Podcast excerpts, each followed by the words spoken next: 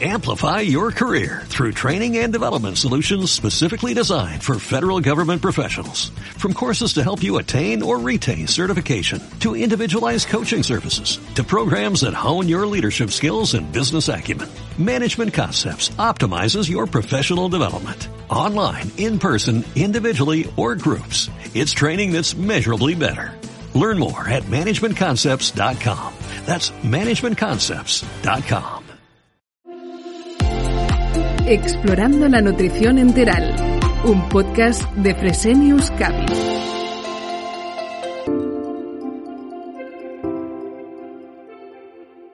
Bienvenidos a Explorando la Nutrición Enteral, un podcast de Fresenius Cavi, donde hoy descubriremos los resultados del estudio en vida real de una fórmula hipercalórica, hiperproteica, en el mantenimiento y mejora del estado nutricional en pacientes con indicación de nutrición enteral a largo plazo.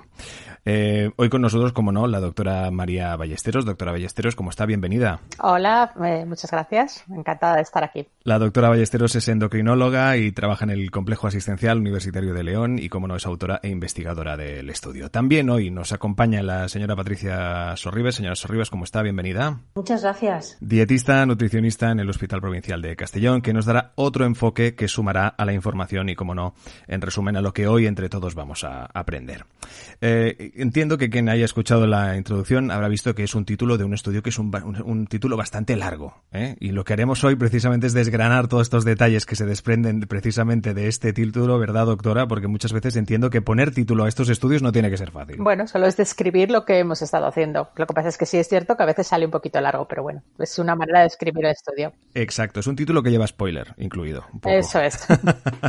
pues bien, vamos a, a empezar, si les parece. Entramos en este primer bloque donde un poco vamos a introducirnos precisamente en el porqué de este estudio. Doctora, ¿cómo surgió esta idea precisamente y qué motivo le llevó precisamente a llevar a cabo esta investigación?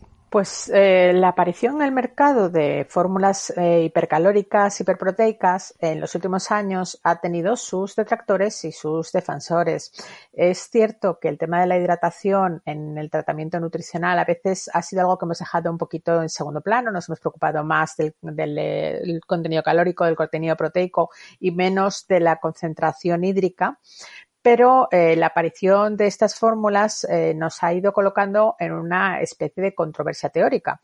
Por una parte, estas fórmulas más hipercalóricas, más concentradas, nos ofrecen las teóricas ventajas de permitir cubrir los requerimientos nutricionales de nuestros pacientes con un menor volumen, lo que podría eh, reducir esa sensación de disconfort abdominal que podría deberse a la distensión gástrica eh, y que permite además una mayor comodidad a tener que um, invertir menos tiempo de administración en ese menor volumen. Pero al otro lado de la balanza, es verdad que los médicos siempre hemos tenido un miedo importante al riesgo de deshidratación, especialmente en pacientes mayores, que son muchos de los que requieren nutrición enteral. Y parece que eso, en esa teoría de la que hablábamos, pues una fórmula que aporta menos volumen hídrico podría teóricamente contribuir a tener mayor riesgo. Como en medicina la teoría no nos vale, no nos vale, no es aceptable para nuestra práctica clínica, sino que tenemos que hacer recomendaciones basadas en la mejor evidencia científica disponible y no teníamos mucha evidencia científica, pues decidimos comprobar nosotros mismos con un estudio en, en vida real cuál de estas eh, constructos teóricos será el, más adecuado a la realidad de nuestros pacientes. Dentro de este estudio, obviamente, entiendo que puedan existir, eso ya me, lo responden ustedes. Eh, señora Sorribas, por ejemplo, ¿cree usted que existen reticencias por parte de los profesionales sanitarios respecto a este tipo de fórmulas? Los profesionales sanitarios tienen, por lo general, dos preocupaciones a la hora de utilizar este tipo de fórmulas de nutrición enteral. Por un lado, su menor aporte hídrico, en concreto un 70%, cuando lo habitual es de un 80-85% y como ha comentado María, la precaución a la hora de seleccionar es debido a la deshidratación que pueden llegar a provocar. Hablamos siempre de pacientes que por lo general tienen unos requerimientos energéticos e hídricos elevados. Por otro lado, una administración incorrecta puede dar lugar a un gran disconfort a nivel gastrointestinal con aparición de regurgitaciones, náuseas, vómitos, distensión abdominal, flatulencias e incluso diarrea. Lo que es básico para asegurar una correcta tolerancia es que la pauta de administración se inicie siempre lentamente, a bajo volumen. y se aumente de forma progresiva hasta alcanzar los requerimientos energéticos individuales de cada uno de los pacientes. También es necesario ajustar las necesidades hídricas eh, en la pauta final para asegurar una correcta hidratación, eso está claro. De esta forma podemos aumentar la confianza de los médicos a la hora de decidirse a utilizar estas fórmulas de nutrición enteral hipercalóricas e hiperproteicas. Doctora Ballesteros, ¿qué opinión le merecen estas uh, posibles reticencias ¿no? por parte del profesional sanitario? Mm, pues es poco lo que hemos comentado, ¿no? Que la mayor reticencia probablemente era el riesgo de deshidratación eh, y también, bueno, pues que pudiera tener una peor tolerancia digestiva y esos serán nuestros objetivos principales para plantearnos eh, qué es lo que queríamos hacer con el estudio. Hablemos ahora precisamente de los eh, objetivos también de la metodología usada en este estudio, pero para empezar, en, vayamos por partes, en este caso la terminología de este, de este título de este estudio, ¿no? ¿Qué es un estudio en vida real, doctora? Bueno, en los últimos años hemos ido cambiando un poquito eh, cómo vemos la evidencia y qué tipo de estudios necesitamos para eh, la evidencia necesaria para eh, aplicar los tratamientos a nuestros pacientes. sabemos que la, la, evidencia de mayor calidad sobre la eficacia y sobre la seguridad de un fármaco o de cualquier tratamiento médico viene a partir de los ensayos clínicos aleatorizados. Pero lo que ocurre con este tipo de estudios es que, desgraciadamente, muchos de los pacientes que atendemos habitualmente, eh, fundamentalmente pacientes con edades avanzadas o con muchas enfermedades asociadas, no participan en los ensayos clínicos aleatorizados. Los ensayos eh, clínicos se hacen un poquito en condiciones ideales, de pacientes ideales, pero luego no nos dan respuesta a otros tipos de pacientes que tenemos en nuestro día a día. Y en este contexto surgen los estudios en vida real o en inglés los Real World Data o Real World Evidence, que son aquellos estudios fuera de aquellos eh, ensayos clínicos aleatorizados que decíamos, pero que complementan la información eh, de, de esos estudios en la práctica clínica real.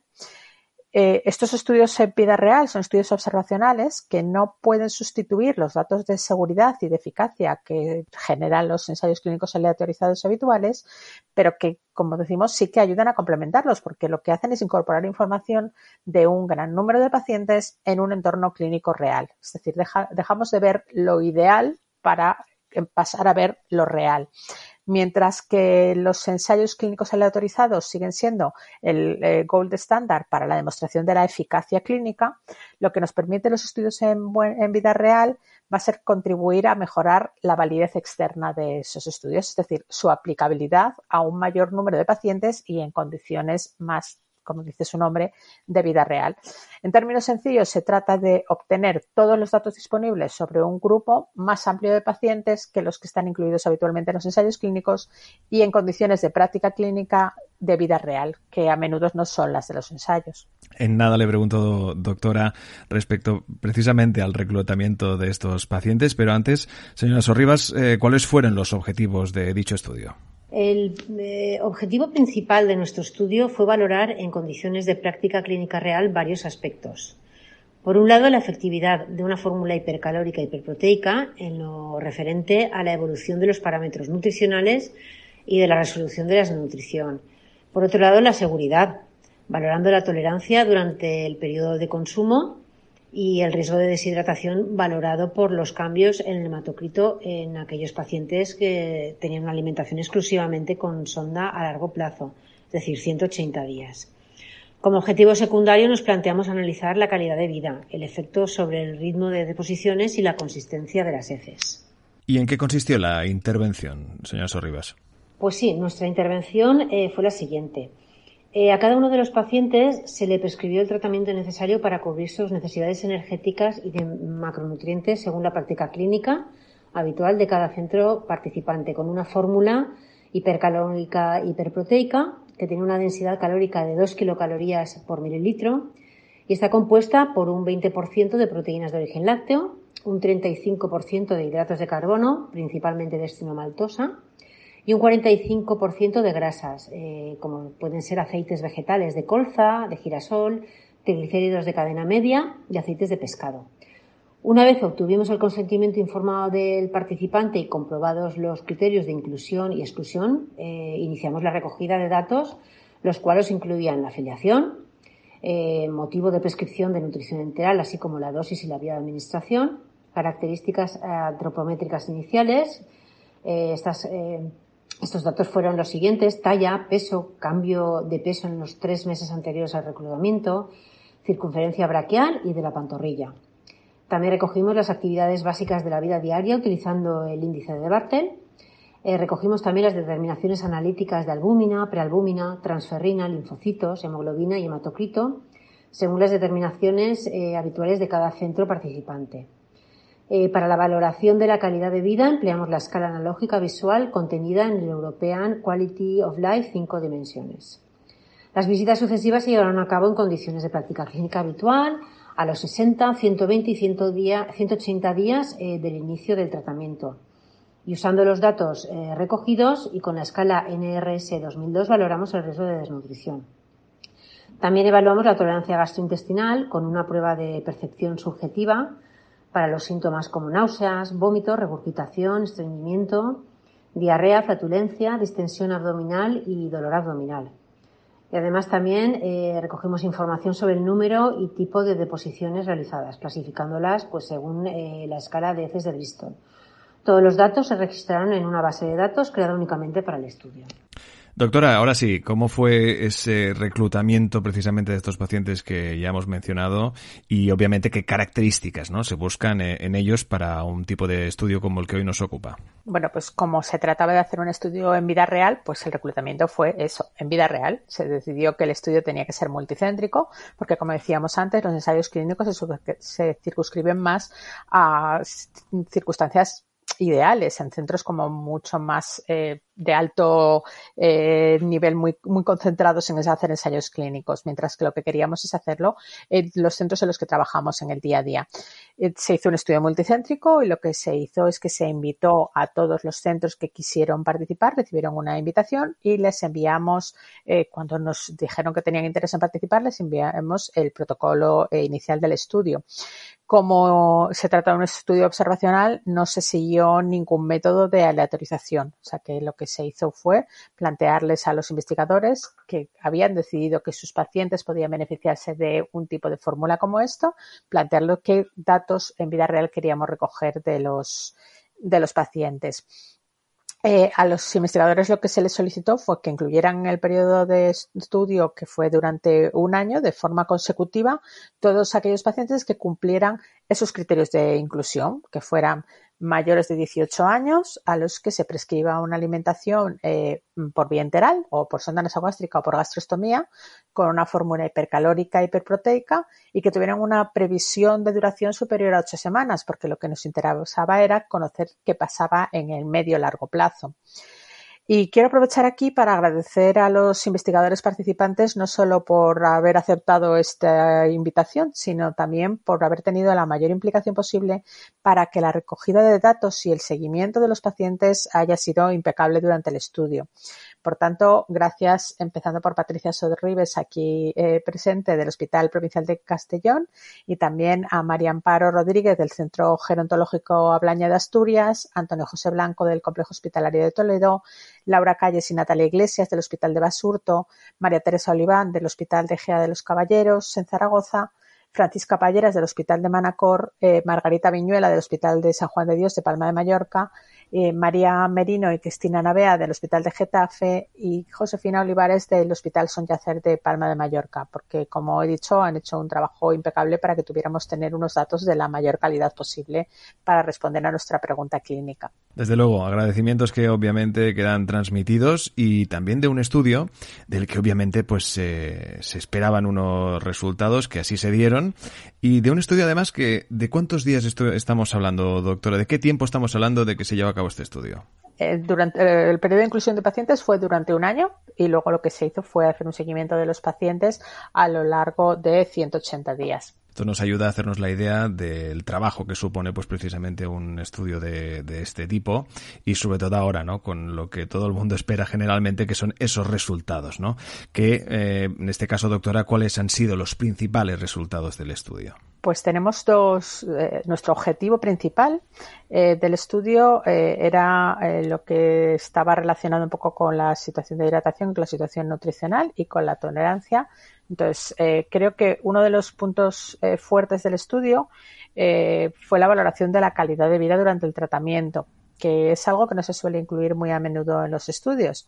Y para eso, como ha dicho Patricia, lo que hicimos fue utilizar la escala eh, visual analógica que se contiene en el European Quality of Life de, cinco dimensiones, en el EQ5D, eh, y las cosas que vimos es que durante ese tratamiento nutricional a largo plazo, a 180 días, lo que ocurría es que los pacientes eh, con nutrición enteral domiciliaria, que es una situación, hombre, que influye en la calidad de vida, pues eh, iban mejorando en su calidad de vida. Eh, empezamos con una eh, puntuación de 3,8 en la escala y terminamos con un 5,4. Pensamos que eso, que la calidad de vida en los pacientes con nutrición enteral es algo que está afectado, pero que a lo largo del seguimiento, pues esa puntuación es algo así como decir que los pacientes empezaron con un suspenso flagrante al inicio de la nutrición y llegamos a un aprobado discreto, pero aprobado al fin y al cabo. O sea que parece que la calidad de vida durante el tratamiento nutricional, que es una situación complicada para los pacientes que lo requieren,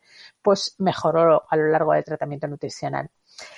Eh, también consideramos muy relevante de nuestros resultados eh, lo que se refería a la hidratación por ese miedo, esa reticencia que hablábamos al principio de que se podía tener con que una fórmula más hipercalórica no fuera capaz de permitir una hidratación adecuada de los pacientes y por tanto era uno de nuestros objetivos fundamentales de nuestro estudio.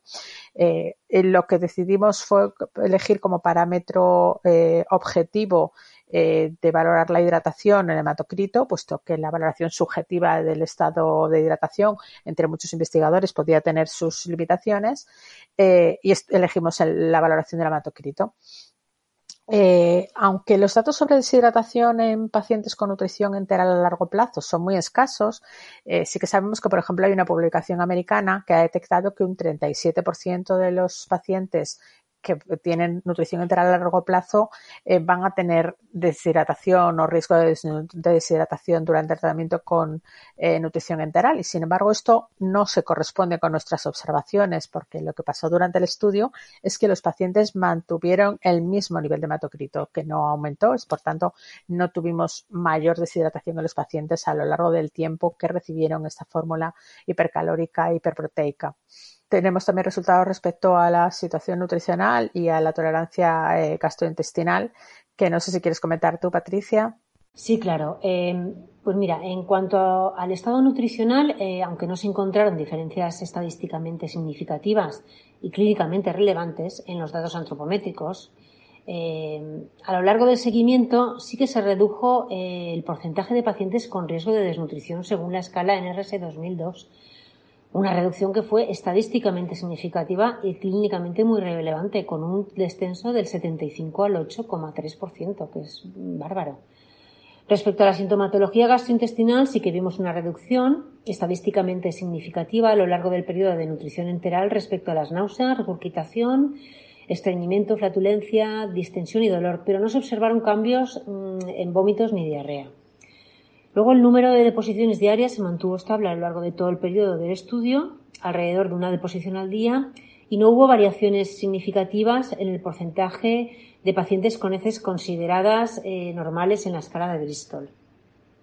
Eh, hubo una tendencia a la reducción del dolor abdominal que fue significativa en aquellos con sintomatología moderada y todos estos datos, pues lo que hacen es demostrar que eh, al emplear una fórmula de nutrición enteral hipercalórica e hiperproteica se mejora tanto la evolución del estado nutricional, como hemos podido ver, como la tolerancia, demostrando su efectividad clara. Pues muchísimas gracias. Hoy en Explorando la Nutrición Enteral hemos descubierto la interesante investigación que dio como resultado el estudio en vida real de una fórmula hipercalórica hiperproteica en el mantenimiento y mejora del estado nutricional en pacientes con indicación de nutrición enteral a largo plazo, como no, con la doctora María Ballesteros. Doctora, muchísimas gracias. Muchas gracias a ti.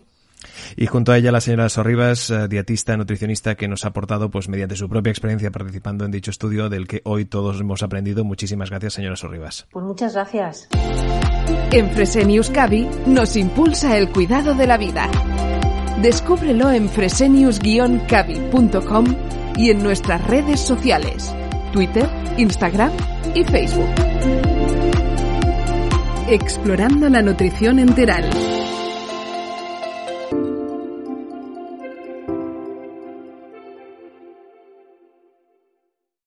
Amplify your career through training and development solutions specifically designed for federal government professionals. From courses to help you attain or retain certification, to individualized coaching services, to programs that hone your leadership skills and business acumen, Management Concepts optimizes your professional development. Online, in person, individually, or groups, it's training that's measurably better.